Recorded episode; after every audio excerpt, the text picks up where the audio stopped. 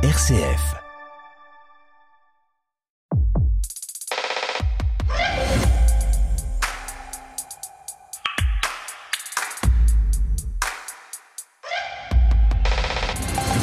Un grand, grand bonjour à tous. Ravi de vous retrouver pour un nouvel épisode d'Effervescence, le magazine de l'étonnement culturel. J'espère que je vous retrouve en forme. Et c'est vrai que par ces temps de grisaille absolue, on aurait envie de chanter comme Dominica, Rendez-nous la lumière. Effervescence ce matin en mode luminothérapie.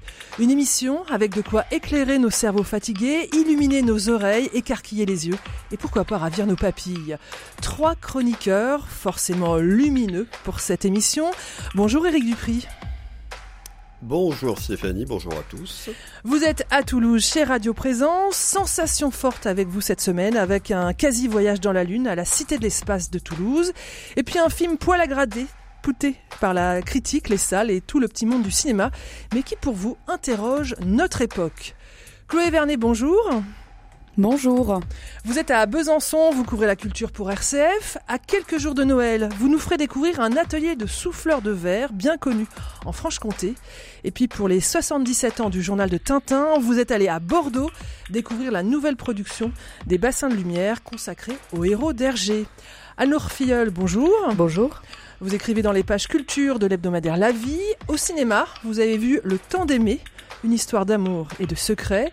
Et puis vous nous embarquerez dans les coulisses de l'Opéra de Paris grâce à un très beau livre. Voilà, deux chroniqueuses, un chroniqueur, et vous, évidemment, de l'autre côté du poste ou du téléphone. C'est tout bon, effervescence, commencez. Effervescence. Le magazine de l'étonnement culturel. Vous rappelez-vous du premier film que vous avez vu au cinéma? Moi, c'était Bambi. En fait, je m'en souviens pas vraiment. J'étais trop petite, on me l'a raconté. Vous savez, Bambi, sa maman tuée par les chasseurs, son papa immense et lointain, et puis son copain Pampan. Un magnifique plaidoyer pour la nature. Je pense que je l'ai vu alors qu'il ressortait pour ses 40 ans, c'était au début des années 80. Bambi, c'est un des rares Disney qui ne soit pas tiré d'un conte populaire, mais d'un roman signé de l'Autrichien Felix Salten. Un roman écrit en 1923 et complètement éclipsé par le chef-d'œuvre de Disney. Pour le centenaire de ce petit bijou, les éditions de Lachaud Nisley ont eu la bonne idée de rééditer ce texte. Ils ont confié son adaptation à Michel Larieux et c'est le dessinateur Michael Caillou qui a eu la lourde tâche de nous faire oublier le petit fan de Disney. Et c'est d'abord ça qu'on découvre. Les dessins de la forêt, où vit Bambi, la richesse de la, faune et de la flore, une explosion de couleurs, un dessin assez classique, presque nostalgique, avec tout un jeu de tampons et une utilisation des plus originales des couleurs fluo. Et puis bien sûr, une fois que les dessins nous ont embarqués, on découvre le texte. Et là, c'est la grande surprise. La nature n'est pas si paisible que ça. Entre eux, les animaux ne sont pas des anges, les plus gros mangent les plus petits, les plus fragiles, et dans leur fuite, les valides n'attendent pas forcément les blessés. Et c'est un autre rapport à la nature qui se dessine avec ce texte, plus brut, plus cruel, et beaucoup moins mièvre. Bien sûr, le seul qui vient rompre l'équilibre, c'est l'homme, l'autre, comme disent les animaux de la forêt, l'autre avec une majuscule. Une histoire qu'on savoure comme on replonge dans un récit d'enfance et qu'on en comprend enfin toute la substantifique moelle. À la fin de cette magnifique édition, il est proposé la traduction d'un article publié dans le New Yorker il y a un an et qui raconte la façon de Bambi. Le livre fut interdit par les nazis et brûlé lors des autodafés de 1933. Ils y voyaient, ils voyaient dans Bambi une allégorie du sort des Juifs. A priori, cela n'a jamais été l'intention de Félix Salton, dont on découvre aussi qu'il fut l'auteur d'un livre dégueulasse qui le ferait mettre à l'index aujourd'hui. N'empêche, reste notre Bambi, et ce récit qui met en scène l'émerveillement devant la beauté de la nature, sa fragilité et aussi les instincts prédateurs de l'homme. Un livre à offrir, mais surtout à s'offrir si on a aimé Bambi et aussi on s'inquiète pour la nature et sa préservation.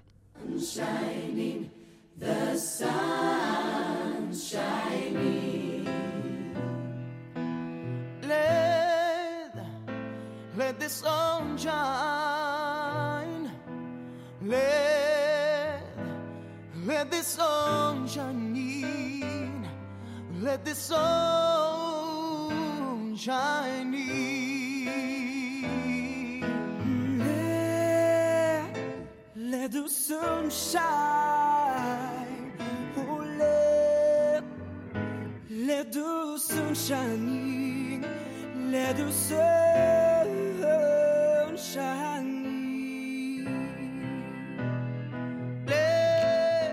the sunshine.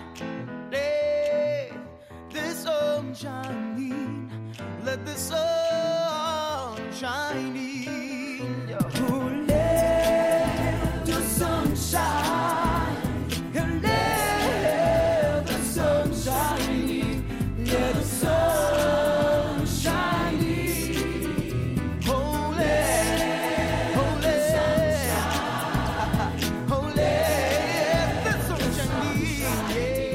Let the Sunshine In, le tube de la comédie musicale Air, repris ici en mode gospel par le Black Light Gospel Chœur. Let the Sunshine In, laissez entrer le soleil. Et oui, laissons entrer la lumière, c'est la prière que l'on adresse aujourd'hui dans Effervescence.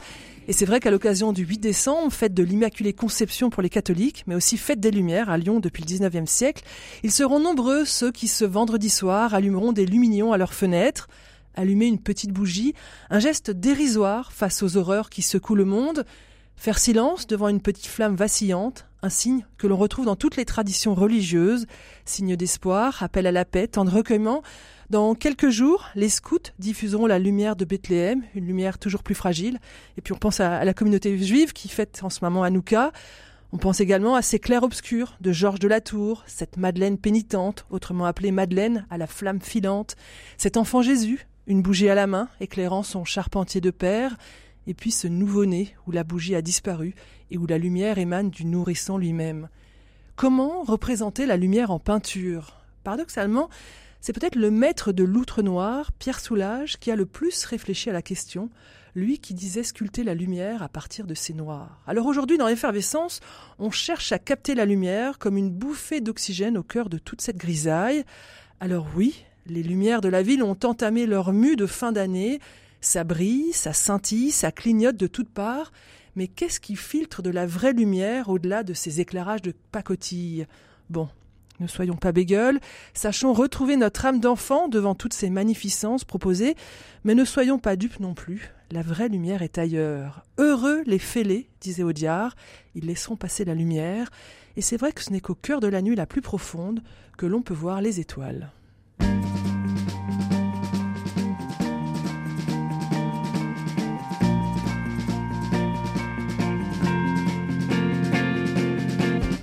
Voit des autoroutes, des hangars, des marchés, de grandes enseignes rouges et des parkings bondés.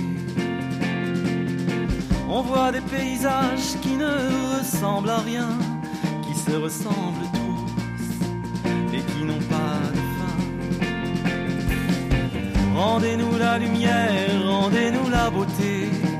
Le monde était si beau et nous l'avons gâché.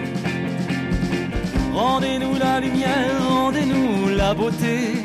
Si le monde était beau, nous l'avons gâché.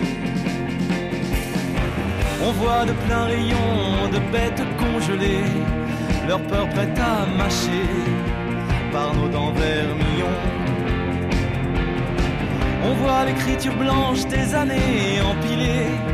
Tous les jours c'est dimanche, tous les jours c'est prier.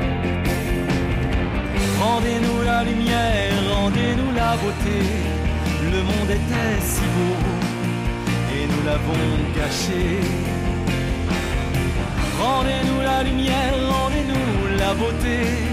Si le monde était beau, nous l'avons gâché.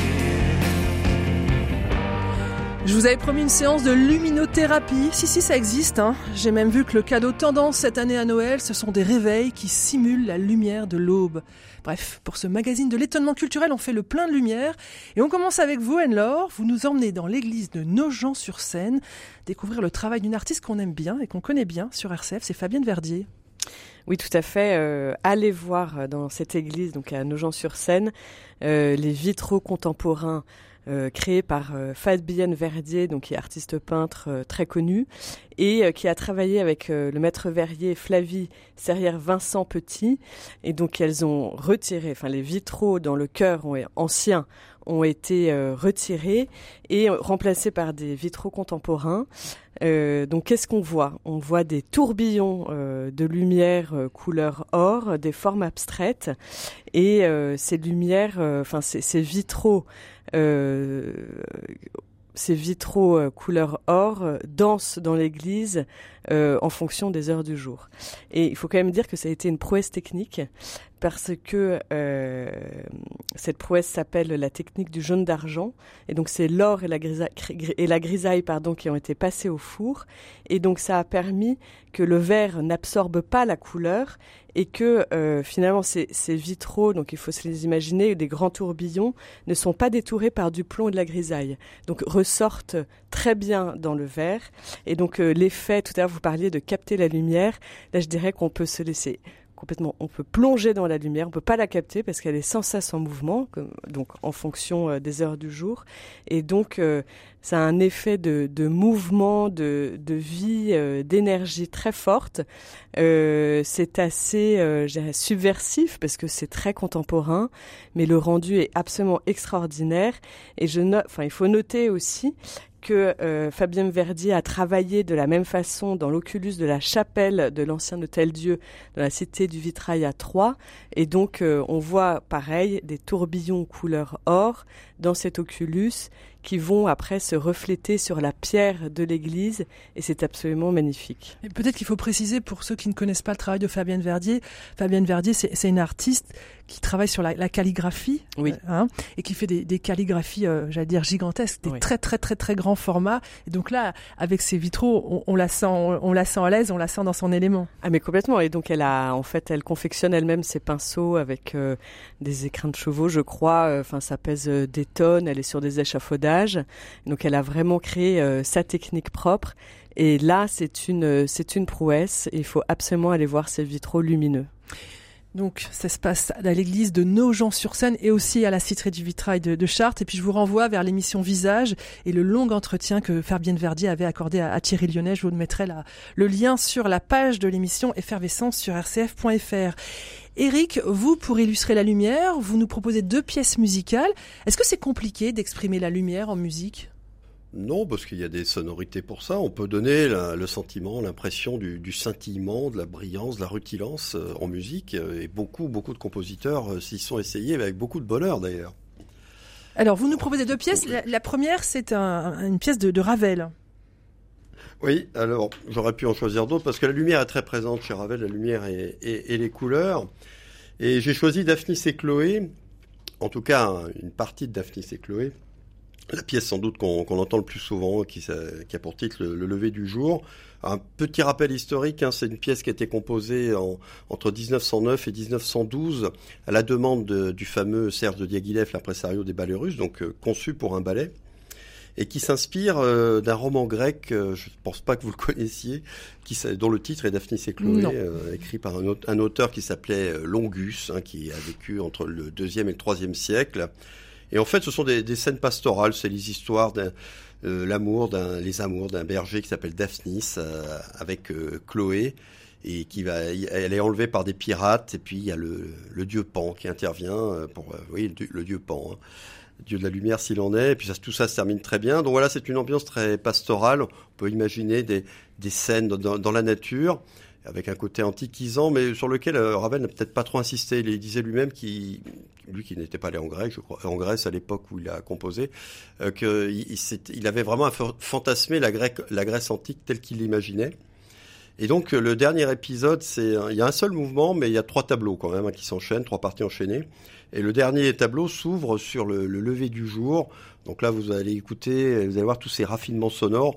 On peut imaginer euh, bon deux amoureux qui se réveillent sur la plage et qui voient le, le jour se lever sur, sur la mer euh, quelque part en Grèce. Et là, vous allez voir vraiment cette sensation, je pense, de, de scintillement, de soleil sur les sur les la mer, sur les vagues. Enfin, je vous laisse écouter, et puis vous me direz après peut-être vos sensations.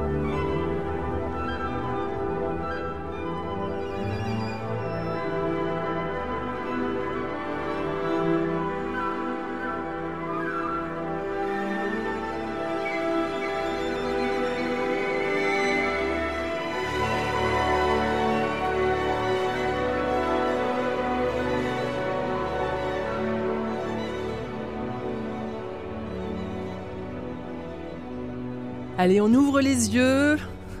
Il faut se retrouver dans l'émission Effervescence. On parle de la lumière et on était sur cette plage au lever du jour avec vous, Éric Dupri. Euh, je crois que pour nous parler de lumière, vous avez une autre pièce à nous proposer. Elle est très connue, celle-ci. Alors très connue, euh, oui, grâce au cinéma, euh, puisque c'est la pièce qu'on entend pour ceux qui ont vu 2001 l'Odyssée de l'espace. vous savez quand le, le- le vaisseau lunaire là euh, part de, la base et puis euh, jusqu'à un site où il y a une excavation, on voit ce, monolithe là qui vient d'être découvert enfoui, sous la surface lunaire. Et donc on entend cette musique euh, qui a été composée par euh, Georgi Ligeti, compositeur américain d'origine hongroise. Et le titre de cette pièce, bah, ça dit tout de suite de, quoi il s'agit. C'est Lux Eterna, donc lumière éternelle. Et en fait, Ligeti avait- l'avait composé à la base pour une messe des morts, une messe de requiem. Et finalement, il l'a pas utilisé. Et euh, c'est une pièce euh, entièrement euh, chorale. Donc c'est un chœur à 16 voix, mixte, a cappella, pas d'instrument. Et Kubrick donc va l'utiliser deux ans plus tard. la pièce, je crois, c'est 65-66 euh, lorsqu'elle paraît, et le film sort en 68. Donc Kubrick l'utilise. Et ce qu'il y a, c'est qu'il il n'avait pas demandé les droits à Ligeti. Ça a dû Et cher. euh, il va y avoir un procès. Non, il y a eu un procès, évidemment. Bon, ça s'est pas très bien terminé. Mais euh, bon, il y a cette, effectivement cette sensation de, de lumière. Alors, je crois que Ligeti lui par- euh, parlait de lumière métallique. Et petit à petit, ça, ça change vraiment imperceptiblement. Il faut écouter longtemps le morceau pour euh, apprécier les, les quelques changements qu'il va y avoir euh, des harmonies pendant le pendant l'exécution. Et c'est ce qui donne cette impression d'éternité. Et je vais vous lire ce que disait euh, Ligeti. Il utilisait une image euh, pour comparer euh, sa pièce à quelque chose qu'on peut observer dans la nature. Voilà ce qu'il disait. À la surface immobile de l'eau, on voit se refléter une image, puis l'eau se ride, l'image s'altère et disparaît. Très progressivement, la surface de l'eau s'immobilise, apparaît ensuite une nouvelle image différente. Écoutez, vous allez voir si vous retrouvez ces sensations.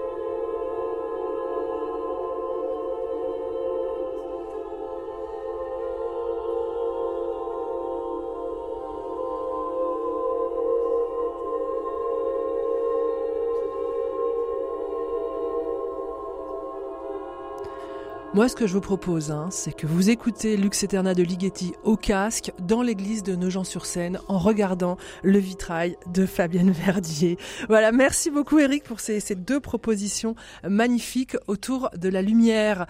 Chloé, à vous, hein, vous aussi c'est en musique, vous avez choisi de célébrer la lumière avec un morceau d'anthologie issu du répertoire des Beatles. Oui, et c'est la chanson Here Comes the Sun qui a été écrite par George Harrison. Euh. C'est la chanson qui ouvre l'album Abbey Road, sorti en 1969. Alors pourtant, moi, je suis pas euh, particulièrement adepte des Beatles. J'aime bien, mais j'avoue, j'écoute pas souvent. Mais cette chanson-là, je trouve qu'elle a vraiment quelque chose de particulier parce que, bah moi, elle m'évoque la lumière, le soleil. Déjà, hein, il y a le, il y a le soleil dans le titre. Et euh, George Harrison, en fait, il a écrit cette chanson-là dans la maison de campagne euh, d'Eric Clapton. Et c'était un peu une pause pour lui. Voilà, il était à la campagne, il regarde le soleil se lever. C'est euh, la lumière qui revient après un long hiver qui a duré longtemps. Et moi, ça me fait vraiment cet effet-là quand j'écoute cette chanson. J'aime bien l'écouter le matin. Je trouve que ça, on se réveille de bonne humeur avec cette chanson-là. Et puis, on peut facilement imaginer le soleil euh, qui se lève, même quand il pleut beaucoup, comme en ce moment. Et euh, c'est ça que j'aime beaucoup. C'est les notes de guitare, des notes de guitare acoustique. C'est doux. Il y a beaucoup d'harmonie vocale aussi. Et voilà, moi c'est une chanson qui m'évoque qui m'évoque la lumière, le soleil et puis en plus je parle très très mal anglais, généralement je comprends vraiment rien aux paroles, c'est pour ça que moi j'écoute beaucoup de chansons françaises. Mais c'est ça qui est bien avec cette chanson là, c'est que même si on est comme moi, qu'on a du mal à comprendre ou à parler l'anglais, euh, on, on a bien cette image de soleil et de lumière. Donc moi je l'aime beaucoup. Et puis euh, c'est, euh, je suis pas la seule hein, parce que cette chanson là, Here Comes the Sun, c'est euh, la chanson, en tout cas une des chansons les plus écoutées des Beatles. Et puis même vous Stéphanie. hein, Ah, bah, moi, c'est une de mes chansons préférées des Beatles. C'est quand ça va pas bien, bah, je mets Here Comes the Sun et tout d'un coup, effectivement, la lumière revient sur un sol grisonnant.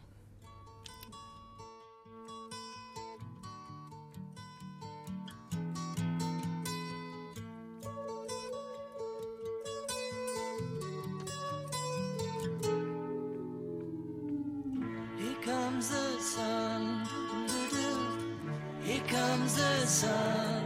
I say it's alright.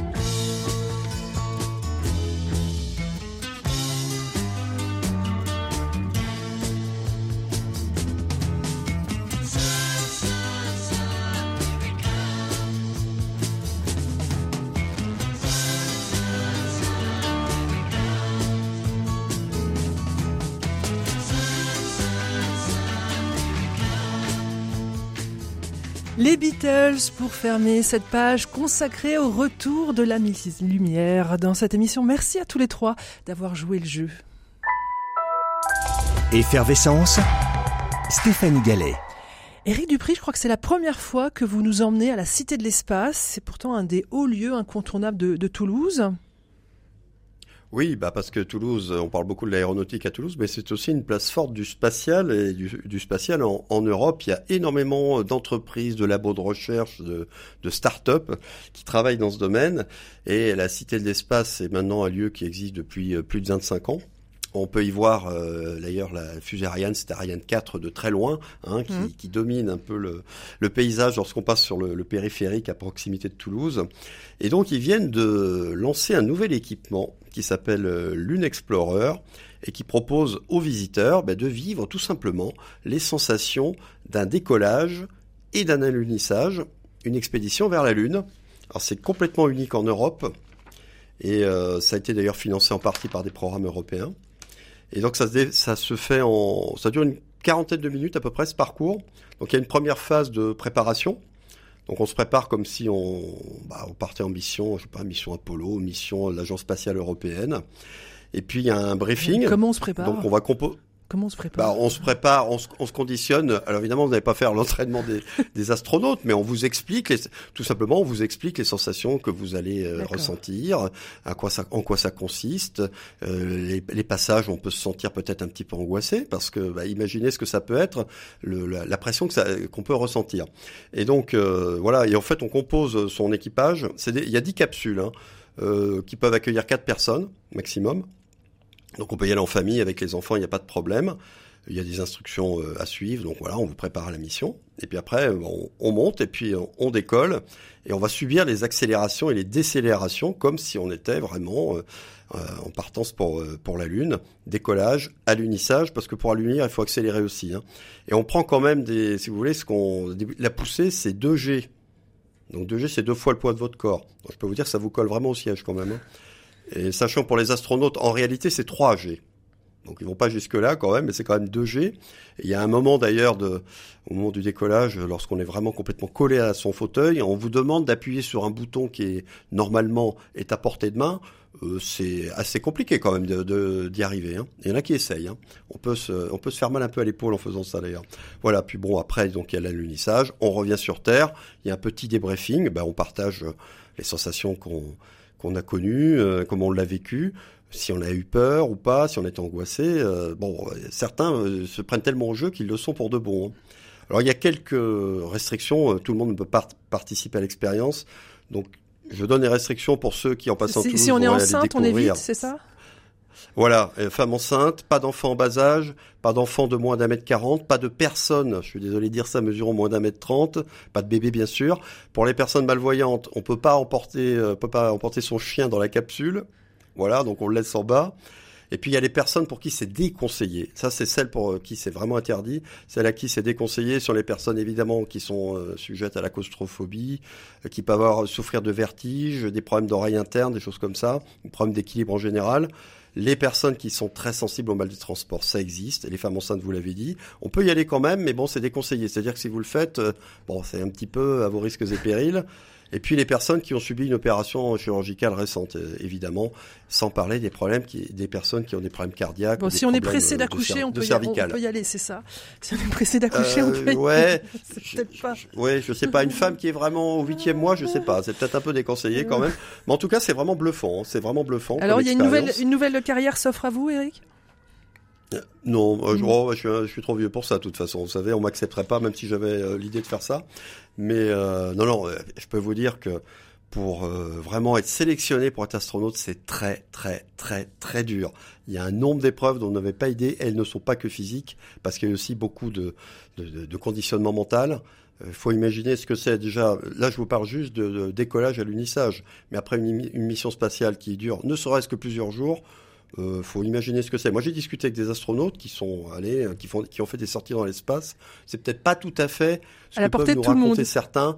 D'une part, c'est pas à la portée de tout le monde, et c'est peut-être pas aussi, euh, euh, comment dirais-je, aussi sensationnel que ce qu'on peut imaginer. Il y, a des, il y a des côtés extrêmement angoissants de se retrouver euh, dans euh, sorti d'une euh, capsule spatiale, d'avoir 400 km sous les pieds et autour de soi le, le- le noir, le noir quasi intégral, parce que ça brille pas comme sur Terre les étoiles. Donc c'est une sensation très particulière tout de même. hein. Je dis sans passant. Et il paraît que les, les Américains se préparent à nouveau à, à retourner sur la Lune. Allô, c'est Tintin qui vous parle. Les effets du ralentissement commencent à se faire sentir. Tenez bon. Nous sommes, nous sommes écrasés sur nos couchettes. Par une force irrésistible Plus, plus possible de remuer J'ai l'impression que mon crâne va éclater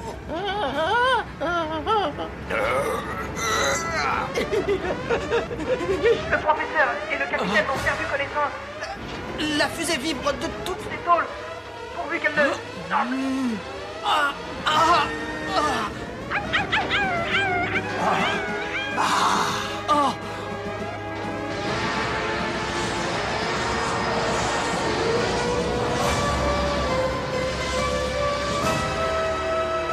Allô, ici la Terre. Terre à fusée lunaire. Allô, fusée lunaire, répondez. Allô, Terre appelle fusée lunaire. Fusée lunaire, répondez, répondez. Allô De la Lune à Tintin, la transition est toute trouvée. Chloé, vous, vous avez quitté la Franche-Comté pour vous offrir le temps de quelques jours une excursion à Bordeaux, pas à Toulouse, hein, à Bordeaux, et vous êtes allé découvrir l'exposition Tintin au bassin des Lumières. Oui, il faut s'imaginer pénétrer dans un monde où les dessins d'Hergé prennent vie sous une pluie de lumière éclatante. Une expérience qui transcende les pages des bandes dessinées pour s'exprimer sur les murs. Alors, les bassins des Lumières, c'est au départ une base sous-marine à Bordeaux, l'une des cinq bases pour sous-marins construites par les Allemands sur la façade atlantique française au cours de la Seconde Guerre mondiale. Édifiée entre 1941 et 1943, elle a accueilli des sous-marins italiens et allemands et aujourd'hui elle abrite plusieurs espèces espace un lieu d'exposition consacré à l'art contemporain et les bassins des Lumières, un centre d'art numérique. C'est un lieu où l'art et la technologie fusionnent puisque la lumière devient pinceau, les murs, toile et l'eau, toile de fond. Des dessins euh, sont projetés tout autour de nous. Ça nous plonge à 360 dans l'univers de Tintin. Les aventures du célèbre reporter à la houppette sont projetées sur des surfaces immenses, donnant vie aux personnages emblématiques, des rues de Bruxelles aux recoins exotiques du monde. Et bien sûr, on retrouve tous les personnages Milou, le capitaine Haddock, le professeur Tournesol et bien d'autres encore, qui s'animent dans un spectacle visuel à couper le souffle. On découvre ou on redécouvre toutes les bandes dessinées chacune euh, des aventures, Tintin en Amérique, Tintin au Tibet, Tintin le spectre d'autocar. On voit chaque case, chaque détail qui est magnifié par la technologie immersive du bassin des Lumières, créant une expérience qui ravive la nostalgie des lecteurs de Tintin et qui séduit les nouveaux venus. Alors Chloé, je crois qu'au-delà de la simple projection d'images, euh, cette expérience immersive est aussi une plongée dans le, le, le processus créatif d'Hergé. Oui, Georges Rémy, de son vrai nom, il a débuté sa carrière dans le monde de la bande dessinée en tant que dessinateur au sein du journal Le XXe siècle. C'est là qu'il crée en 1929 son personnage emblématique. Le premier album Tintin au pays des soviets est publié en 1930. Hergé a également été un pionnier dans l'utilisation de la ligne claire, un style de dessin caractérisé par des contours nets et des couleurs vives. Ce style a contribué à la lisibilité et à la popularité internationale des aventures de Tintin. Ces albums ont été traduits dans de nombreuses langues, ont été adaptés en séries animées, longs métrages et même en parc d'attractions. Hein. Et au sein de l'exposition, les croquis préparatoires, les esquisses et les anecdotes sur la jeunesse des aventures de Tintin sont dévoilés, permettant ainsi aux visiteurs de comprendre l'évolution du travail de l'artiste au fil du temps. Et euh, cette exposition n'est pas seulement un régal pour les yeux, c'est aussi une invitation à redécouvrir les thèmes intemporels abordés par Tintin. Donc on retrouve l'amitié, l'aventure, la justice et l'humour qui prennent vie d'une manière nouvelle. Rappelons aussi pourquoi les aventures de Tintin continuent de traverser les générations. C'est une célébration de l'art visuel, une immersion dans le monde de l'imagination où les frontières entre le réel et le fictif s'estompent j'ai adoré cette exposition qui s'adresse à tous les amoureux de Tintin, mais aussi aux curieux avides de découverte et à ceux en quête d'une expérience artistique novatrice. C'est un beau voyage lumineux et créatif. Et ça se passe donc à Bordeaux, au, bassin de lumière, et c'est jusqu'au 7 janvier. Effervescence, la culture nous unit sur RCF. Alors Filleul, vous avez été au cinéma voir un mélo qui se situe dans, dans l'immédiate après-guerre. C'est le temps d'aimer. Je vous propose qu'on écoute un extrait de la bande-annonce et puis vous allez nous, nous raconter l'histoire. Enfin, essayer de nous raconter l'histoire parce que c'est très très dense et puis nous dire pourquoi ça vous a intéressé. Daniel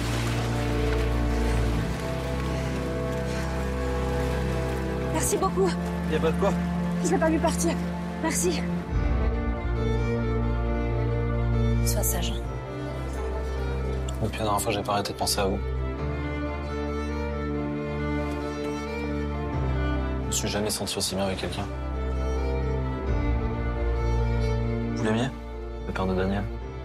En fait, ça n'a pas duré longtemps. Comment il va faire mon père pour retrouver si je change de nom? Daniel Pourquoi tu fais ça? Mon rêve, c'est de travailler dans un dancing. J'adore voir les gens danser, s'amuser. Maman, je peux dire mon vœu Non, sinon il se réalisera pas. Je te le dis quand même.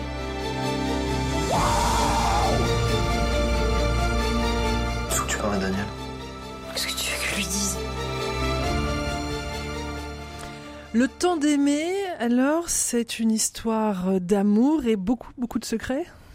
Et beaucoup de secrets. Euh, je voulais d'abord préciser qu'il a été euh, en sélection à Cannes euh, en 2023, donc le dernier festival, à Cannes Première. Et là, on assiste à un vrai mélodrame romanesque. Euh, donc qui débute par, euh, je vais parler des secrets, hein, mais je vais Mm. d'abord commencer, si vous le voulez bien, par euh, par la première scène qui est extrêmement extrêmement éprouvante parce que on voit, euh, on est au sortir de la Seconde Guerre mondiale et on voit des femmes qui sont tendues sur la place publique parce que elles ont eu des liaisons avec des Allemands. Ce sont des images d'archives, c'est Ce ça? sont des images d'archives. Et donc, on voit entre autres Madeleine, incarnée par Anaïs de Moustier, qui joue très bien, euh, qui est une femme qui a une liaison très courte avec un Allemand, et donc euh, qui est tondue, qui est complètement, euh, enfin, qui est, qui est, qui est maltraitée. Je vous disais, c'est vraiment très éprouvant, et euh, on voit tout de suite qu'elle est enceinte. Euh, donc après, on fait un bond dans le temps et on retrouve euh, cette jeune femme euh, qui est serveuse dans un hôtel-restaurant euh, sur le front de mer à Dinard et qui est mère célibataire qui élève seule cet enfant donc qu'elle a gardé qui s'appelle Daniel, ce petit garçon de 2-3 ans. Puis, euh, donc il y, a, plusieurs étapes. Puis, elle rencontre François, joué par euh, Vincent Lacoste, pareil, excellent. Euh, et en fait, c'est la rencontre entre deux êtres, et j'y viens, qui sont tous deux porteurs d'un secret. Elle, son secret, c'est sa liaison avec euh, un Allemand pendant la Seconde Guerre, et lui, c'est son homosexualité. Il faut rappeler que dans les années 50, l'homosexualité était considérée comme un délit. Donc ils se marient. Euh, finalement ils se, rencontrent, à, voilà, avec leur bagage, euh, leur bagage lourd. C'est pas un coup de foudre, mais euh, il y a tout de suite une quand même une, une grande complicité, une, une, grande pardon complicité, une certaine profondeur qui les qui les unit. Ils se marient et là on va suivre au fil de plusieurs décennies leur vie conjugale et familiale parce que euh, Vincent Lacoste, pardon François, donc mmh. joué par Vincent Lacoste, va adopter de façon inconditionnelle le petit Daniel, ce qui n'était pas forcément évident. Mais donc leur vie conjugale va être très très sinueuse, chaotique. très singulière, chaotique, euh, semée d'épreuves. Euh, J'irais d'épreuves intérieures parce que euh, donc François qui euh, qui est attiré par les hommes, euh, bah du coup ça va générer des, des, problèmes euh, du côté aussi de Madeleine, qui va être une femme euh, très frustrée. Euh, mais ils vont, malgré ça, c'est un couple qui dure. C'est un film, du coup, sur le couple. C'est un film sur la, la fidélité. Parce qu'ils vont jamais quand même cesser de s'aimer d'un certain amour, euh, avec d'un amour complexe. C'est un film sur euh, la maternité parce que, et ça j'avais trouvé ça très dur, on voit la métamorphose de Madeleine qui au début est une mère qui rejette son enfant.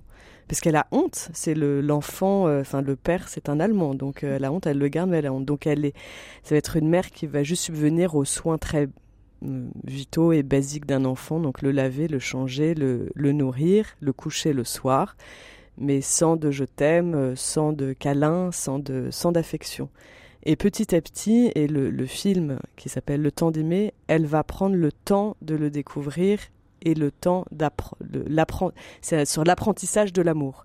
Donc l'apprentissage de l'amour d'une mère envers son fils, l'apprentissage de l'amour d'un mari euh, vis-à-vis -vis de sa femme malgré son homosexualité, parce qu'il l'aime profondément. Et c'est un film euh, sur la honte je l'avais un peu dit tout à l'heure, mais euh, tous deux sont porteurs d'une honte qui vont réussir à transcender ensemble. Finalement, ce sont deux êtres qui vont se, qui vont se sauver. Et je termine là-dessus. C'est un film sur la filiation euh, et sur la maternité, mais aussi sur la filiation, parce que François va adopter euh, ce petit Daniel. François et Madeleine vont eux-mêmes avoir une fille ensemble, donc on voit tout le, c'est très beau. Euh, d'ailleurs, euh, la, la, fille n'est pas aimée de la même manière, mais tout autant. Euh, et, euh, non, j'avais pas terminé. C'est un film aussi sur la sexualité et le désir. Euh, au passage, il y a quelques scènes très un peu crues, crues oui, mais qui sont, qui sont, qui, qui sont belles. Il faut juste que, voilà, le public soit un peu averti. Ça s'appelle Le temps d'aimer et on l'a compris, vous avez beaucoup aimé. C'était il y a dix ans, la scène rock perdait un de ses Pierrot lunaires, Daniel Dark, un artiste écorché vif. Le box-office se rappelle de son tube Chercher le garçon. Moi, je me souviens de son interprétation magnétique du psaume 23. Aujourd'hui, celui qui l'accompagna pour ses deux derniers albums, Frédéric Lowe, propose un album hommage à Daniel Dark, un tribute, comme on dit en mauvais anglais. Une jolie brochette de stars se sont emparés de ces titres, Étienne Dao, Jane Birkin, Benjamin Biolay.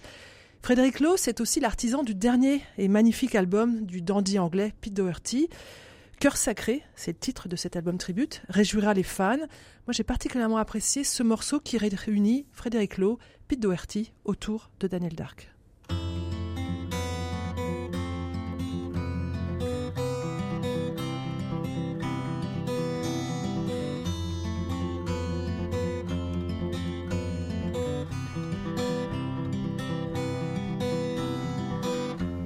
Juice and all used up.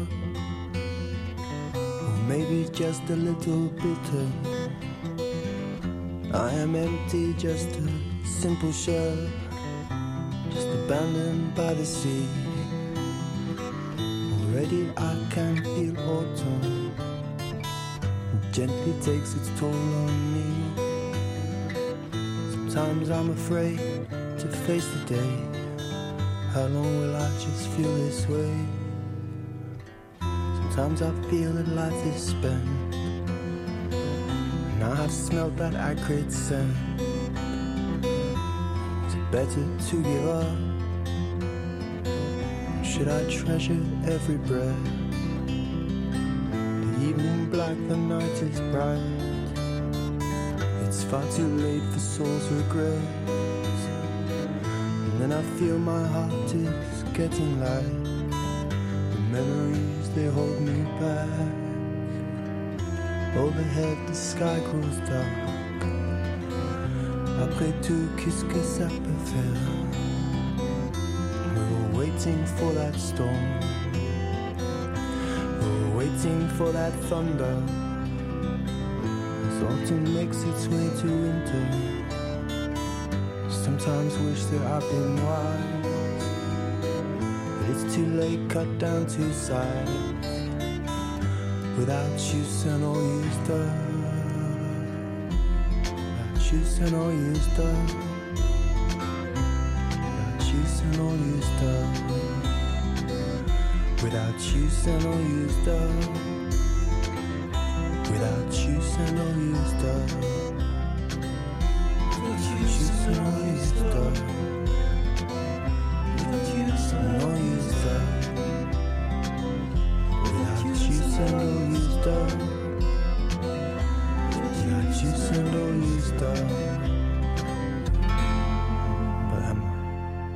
Frédéric Lowe, Pete Doherty et ce titre de Daniel Dark, Without Use and All Use Up. Et cet extrait donc de cet album hommage Cœur Sacré. Effervescence, une émission présentée par Stéphanie Gallet. On s'intéresse maintenant à l'Opéra de Paris. Alors, c'est un livre publié aux éditions De la Martinière. qui nous dévoile les coulisses de cette institution parisienne. Alors, j'ai commencé à le regarder tout à l'heure. C'est un peu une forme de, de reportage dessiné. Et je dis dessiné et je corrige tout de suite parce que c'est plutôt de l'aquarelle, c'est ça? Oui, et euh, donc c'était c'est vraiment la lisière du, du documentaire et du reportage dessiné. Euh, qui écrit, c'est Laetitia Sénac, qui est journaliste, qui dessine Laurence Fissor, qui est une artiste, et effectivement qui euh, euh, qui, qui, ça ressemble à des, à des aquarelles euh, en noir et, en noir et blanc et en couleur. Cet ouvrage est absolument magnifique. Je dirais qu'il était à glisser sous le sapin euh, pour tout âge. Enfin, pour tout âge. Il faut quand même savoir lire et. Oui, c'est pas un et- livre pour enfants. Non, non, ouais. c'est pas un livre pour enfants. C'est, mais voilà, ça s'adresse vraiment à un très large public, qui soit familier ou non avec cette grosse machine qu'est l'Opéra de Paris, qui quand même a euh, 1500 salariés. Et c'est ça qu'on découvre. Donc, ce beau livre parle tant euh, de Garnier que de Bastille et nous immerge dans cette institution. euh, je dirais monstrueuse, c'est pas Mhm. au sens monstrueuse, mais cette grosse, grosse institution. Et on va découvrir en coulisses les 1500 métiers qui s'affairent euh, avec un savoir-faire très rare. Donc on, on, a, on rencontre tant des, donc, tous les artistes auxquels on peut penser spontanément, Les danseurs les danseurs, euh, les chanteurs, euh, les musiciens, mais aussi euh, toutes ces mains, euh, donc les décorateurs, euh, des décorateurs, des modistes, le responsable régie, des couturiers, enfin tous les métiers sont exposés sous forme d'entretiens, de portraits, d'interviews, d'anecdotes, enfin tous les tous les genres, je dirais, journalistiques sont présents. Et euh, tout ça, c'est illustré, mais de façon mais magnifique, euh, par euh, Laurence Fissor via des aquarelles. C'est assez fascinant, c'est foisonnant, c'est très dense. On le lit pas en une heure, mais quand on referme le livre, on a quand même ce sentiment d'avoir un petit peu compris ce qu'est l'Opéra de Paris.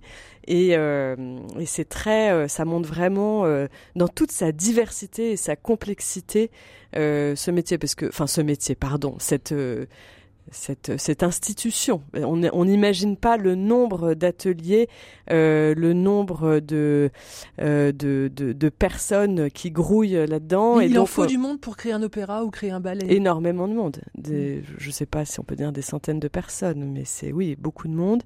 Et donc on rentre tant, on assiste tant à des répétitions, euh, que euh, à une rencontre presque autour d'un café. Là aussi, tous les, je parlais tout à l'heure des formats d'écriture, mais aussi les les rencontres sont très euh, sont très variées. On est comme une petite souris à rentrer dans une salle de répétition. après, on est dans les coulisses du côté des caméras. Enfin voilà, c'est vraiment passionnant. C'est très bien chapitré. On ne s'y perd pas du tout. Et je le recommande chaudement pour Noël. Allez, quelques notes de Gisèle.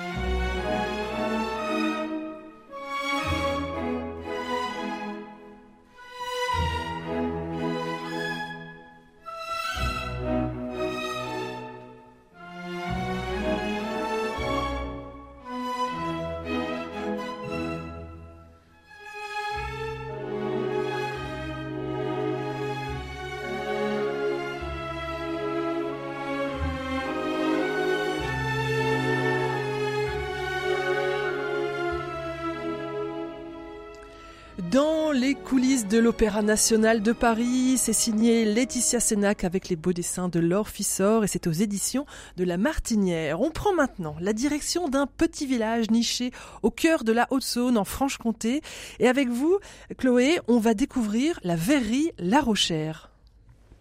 Oui, c'est la plus ancienne verrerie d'art de France, qui est donc située dans le petit village de Passavant-la-Rochère. C'est en Haute-Saône, en Franche-Comté.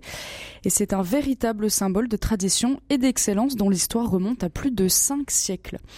Elle a été fondée en 1475 et cette verrerie a su évoluer tout en préservant son, son authenticité. Les artisans qui y travaillent perpétuent un héritage ancestral, se transmettant de génération en génération un savoir-faire unique, puisque ce ce sont les souffleurs de verre eux-mêmes qui façonnent les verres, carafes ou objets de décoration que l'on retrouve dans la boutique. Alors moi j'ai eu la chance d'assister à la, fabrication d'une carafe à vin.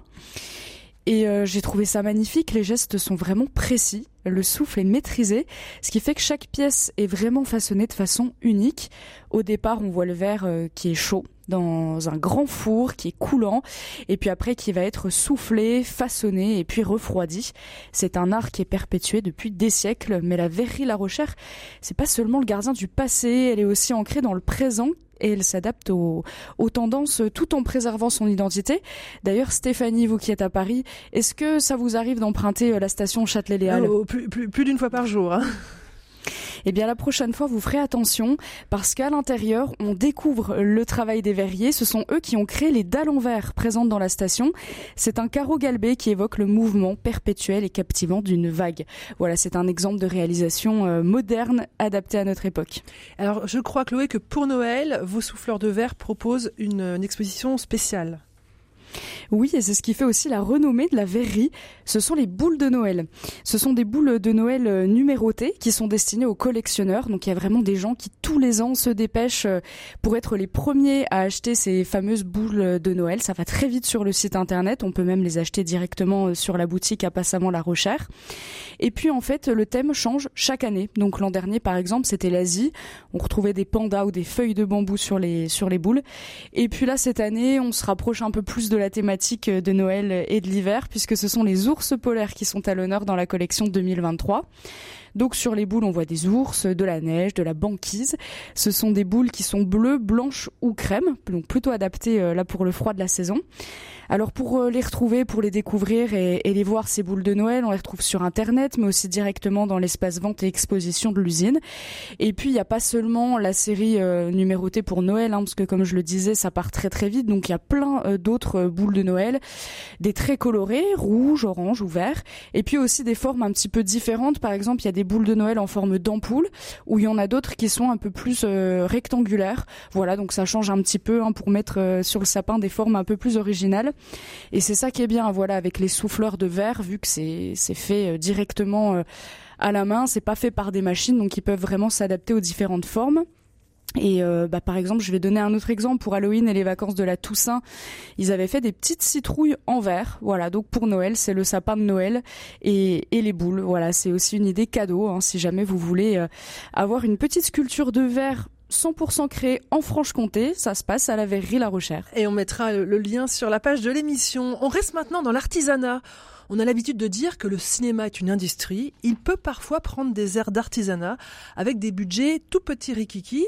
Éric Dupri, le film dont vous allez nous parler a été boudé par la critique, très peu projeté dans les salles, mais vous teniez à nous parler de ce troisième opus du monde d'après, d'après le réalisateur Laurent Firode.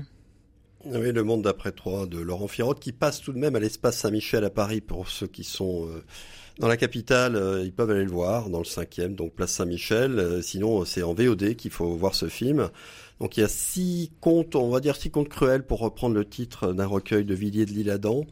On retrouve toute une galerie de, personnages euh, qu'a créé notre modernité, j'allais dire. Donc on a deux néo-rurales euh, véganes qui euh, vont se heurter aux réalités de la campagne par exemple, donc euh, qui vont avoir de, certains problèmes avec un paysan qui a un coq qui chante un peu trop fort et qui les perturbe lorsqu'elles sont euh, en train de se balader dans la campagne et de, filmer.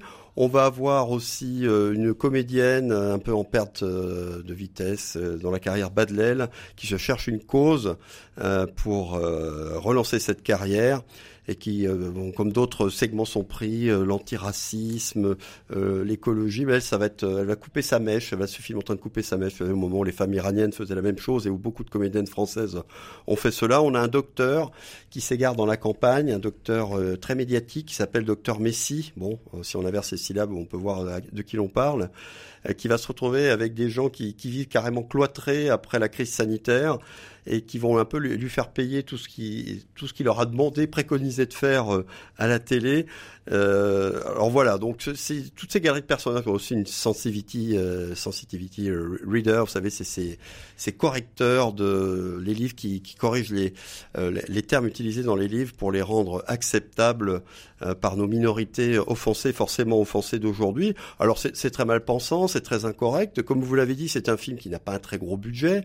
Euh, je me rappelle que Moki, à la fin de sa carrière, euh, on, on sautait souvent de lui sur les plateaux de télé, on disait c'est un bien pauvre film, et lui, vous connaissez son caractère, s'emportait en disant bah oui c'est un pauvre film parce que c'est un film de pauvres, on fait avec les, les moyens du bord. Cela dit, moi je, je trouve que c'est tout à fait présentable, même sur un plan esthétique, que c'est plutôt bien joué ce film. Alors bon, euh, ça a été mal vu par, euh, par exemple, Télérama. Vous parliez boudé par la critique. Non, pas complètement, parce qu'il y en a qui, qui, ont pris la peine de le critiquer. Le Figaro Magazine a, a, a, beaucoup aimé. Oui, c'est euh, Buisson a beaucoup aimé effectivement le film, mais sur Télérama, alors c'est très drôle. Bah, la critique que j'ai lue, c'est l'anarchisme de droite carbure ici au pire de l'humour façon boomer, avec des coups portés en priorité aux militantes écologistes. Euh, le façon boomer m'échappe un peu. Il doit pas savoir. Je pense que celui qui a créé l'article est très jeune. Il doit pas savoir ce que c'est la génération des boomers, parce que ce ne sont pas des boomers qui ont réalisé ce film, pas du tout même. Eric, on, on, va, voilà. on, va écouter Alors, je un sais que vous n'avez pas aimé. Je le dirai après. On va oui, écouter un petit peu de l'ambiance sonore ouais. et puis on, on se retrouve juste après. J'ai peur. J'ai tout le temps peur. Vous avez peur de quoi précisément?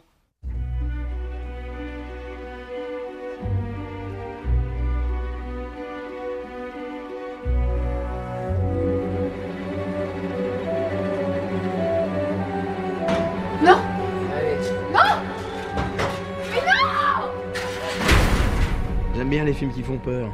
C'est bizarre les gens qui aiment bien se faire peur. Moi j'aimerais bien avoir moins peur.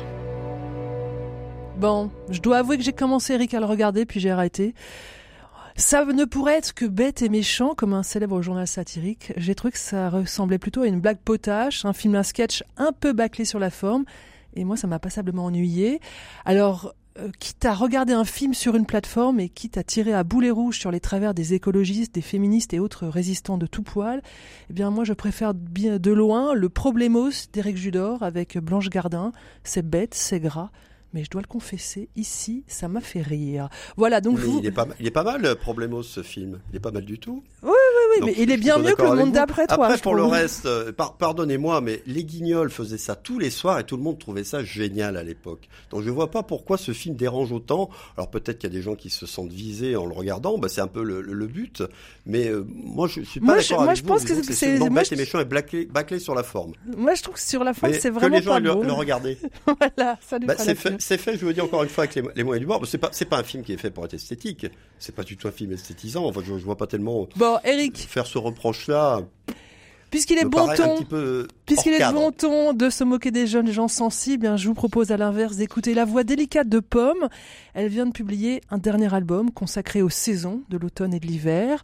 Alors ça s'écoute en mitouflé dans un grand châle devant un feu de bois avec une bonne tasse de rooibos forcément. Soit vous aimez, soit vous dormez. Moi j'ai adoré. Je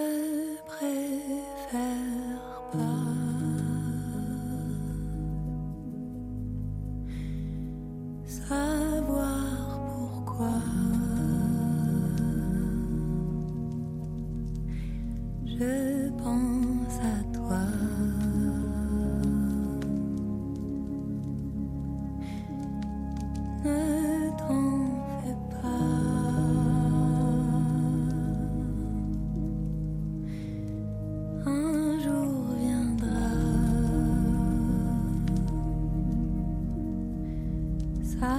S'en ira?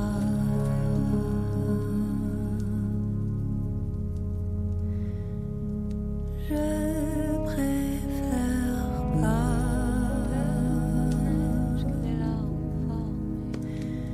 raconter ça. Personne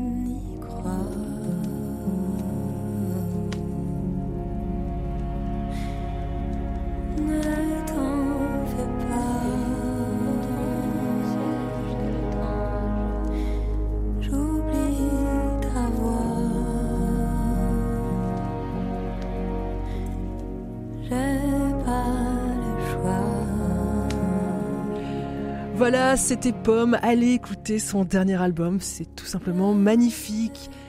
C'est la fin de cette émission Effervescence, c'est le moment de se séparer. Merci à tous ceux qui ont rendu cette émission possible et d'abord bah, les chroniqueuses et le chroniqueur Éric Dupri. Merci Chloé Verny, merci Anne-Laure Filleul, merci. Et puis bien sûr, merci à Pierre-Henri Paget qui a réalisé cette émission. Comme chaque semaine, je vous dépose dans les oreilles une citation. Elle est signée Gustave Thibon.